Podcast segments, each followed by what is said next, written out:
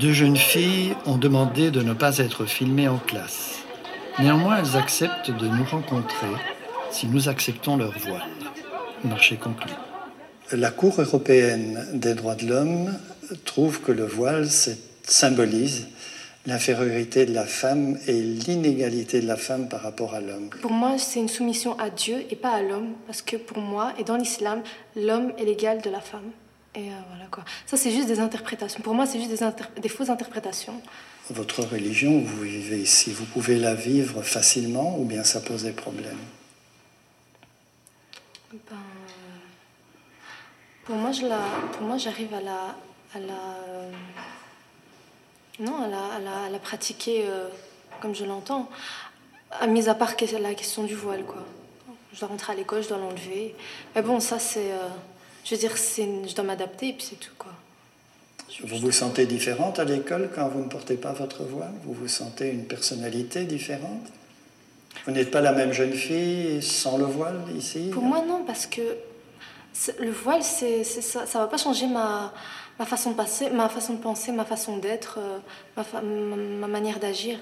C'est pas... Euh, mais bon, j'aurais préféré quand même garder parce que c'est symbolique pour moi et c'est question de valeur, de pudeur. C'est, pour moi, c'est, important, j'aurais préféré le garder. Mais bon, comme euh, je peux pas, donc je l'enlève, j'ai pas le choix. Moi, j'ai, beaucoup de liberté. Comme je disais, mes parents sont très ouverts, donc. Euh, et, ils savent, comme ils savent, je suis dans une école mixte, donc ils savent, fort, ils savent très bien que je vais parler avec des garçons, qu'ils, qu'ils m'interdisent ou non, je parlerai quand même avec des garçons vu que je suis, je sais pas, je suis, je suis forcée, quoi. On peut pas m'isoler, me mettre dans une bulle, dans une cage, me dire non, tu parles pas à cette personne. J'ai pas envie en communauté, je veux dire, euh, on va pas, on n'est pas des animaux, on va pas se sauter dessus. C'est pas parce qu'on parle avec un garçon qu'on va forcément, euh, voilà quoi, c'est pas. Euh. Les garçons nous ont dit qu'ils voulaient pas épouser des filles d'ici parce qu'elles sont trop libérées. qu'ils iraient rechercher leurs femmes dans leur village, dans la montagne. Mais c'est normal, s'il fait un peu n'importe quoi. Attendez, qu'est-ce qui est normal? Je sais pas s'ils font un non c'est pas normal pas du tout mais s'ils font n'importe quoi avec les filles d'ici euh, après il reste plus des il reste plus de, de filles bien quoi.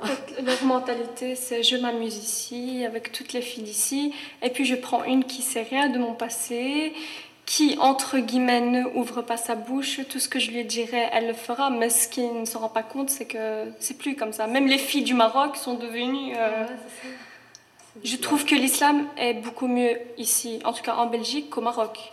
Maintenant, quand on va au Maroc, c'est pire qu'ici, c'est Tahiti. Hein. ça vous choque? Ah oui, oui. Moi, ça me choque. Se disant un pays euh, musulman, euh, oui, ça me choque. Et où applique-t-on le mieux l'islam alors et la, et la charia? Ben, En Arabie. Hein. En Arabie? Si, je suis quand même. Si vous étiez en Arabie, vous ne pourriez pas conduire de voiture, par exemple? Pour moi, euh, l'Arabie, c'est c'est l'extrême de l'extrême. C'est quelque chose de.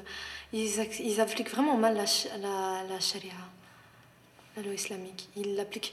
Parce qu'ils l'appliquent, ils prennent que ce qui leur est euh, avantageux. Ils laissent. Euh, je sais pas, moi, en tout cas, d'après ce que j'entends, d'après ce que je lis, d'après. Euh, d'après les débats aussi qu'on a fait au cours de religion islamique, j'ai vraiment appris beaucoup de choses. Et parce que j'étais vraiment pas au courant. Moi, je pensais qu'ils l'appliquaient bien, quoi, vu que c'est une loi, et voilà, on l'applique, mais apparemment, non. Est-ce qu'il y a des choses qui vous choquent dans notre culture et dans ce qui vous entoure? Qu'est-ce qui est dans votre culture? Les boîtes de nuit.